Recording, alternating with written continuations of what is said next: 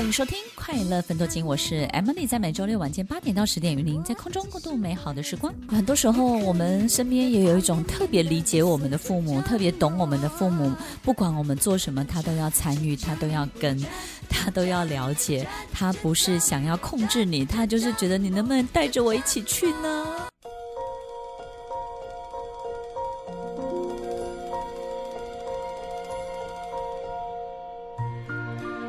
收听《快乐分多金》，我是 Emily，在每周六晚间八点到十点，与您在空中共度美好的时光。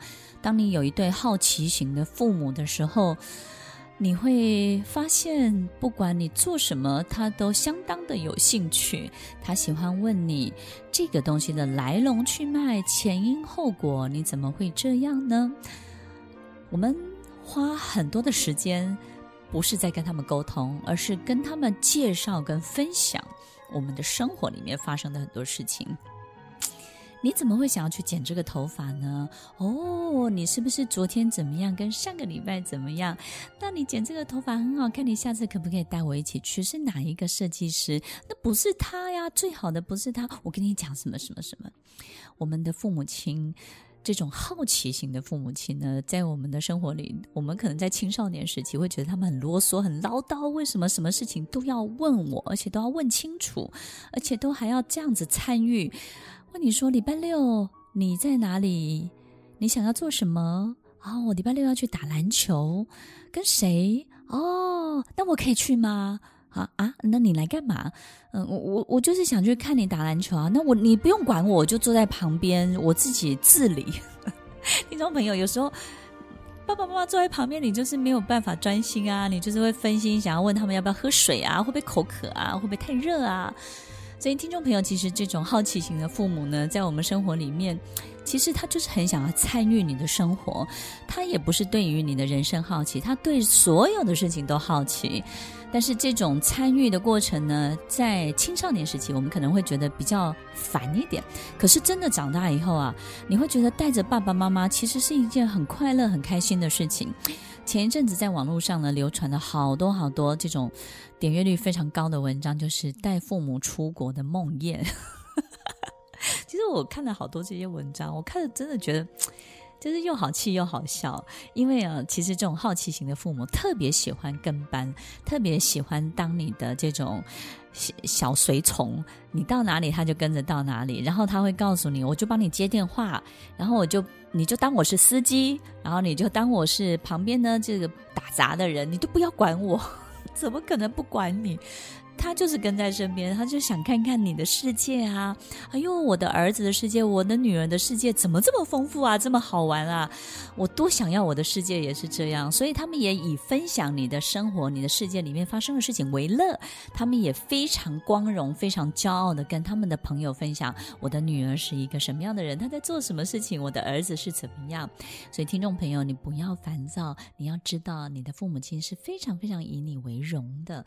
他们在参与的过过程当中呢，他们也觉得他们自己是其中的一份子，好像你的人生也等于了他们的人生，你所有的经历也等于了他们的经历，而在这个过程当中呢，你帮他们经历了更多的，他们不敢去做，不敢去完成，他们这辈子也不敢想，但是你竟然敢想敢做，而且都做到了，所以这个对他们而言是一个奇幻的旅程，他们是非常非常享受跟在你身边的。所以行有余力的时候啊，我觉得把父母亲带在身边，其实也可以让他们满足这种远足的好心情，对不对？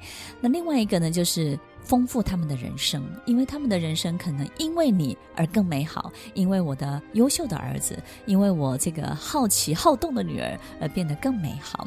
所以，听众朋友，其实我们很多很多成长过程当中的许许多多的纠结，真的在某一个年纪之后，你突然之间这些纠结都变成一种很好的对待。而且呢，你会看见这些纠结背后的这种好心情、美好的事物，或者是这个纠结背后的心疼。有很多时候，你可能会更心疼你的父母亲的没有自信，父母亲的从小到大他也没有经历过太多的肯定、被祝福、被赞美，所以你会看到很多美好的一切。这个美好的一切，不见得都是快乐的事情哦，大部分都是我们对于他们的人生更懂得。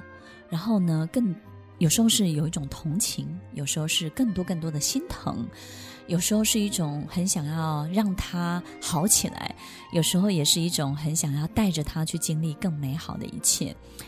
就好像我们生了孩子，就会希望带着孩子出国，带着孩子去玩，为的就是有一种感受，就是。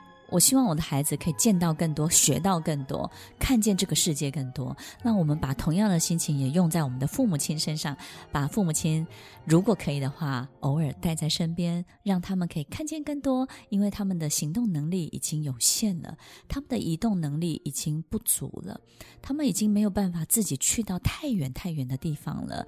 在这个世界，他要每移动一步，每扩展一步，他都给。得靠他身边深爱的这些孩子们，他都必须靠着他们，把他们带到世界的生活当中的各个角落、各个地方。所以，听众朋友，如果我们可以感受到这一切，也许呢，我们就可以当一个非常非常好的反向的父母亲。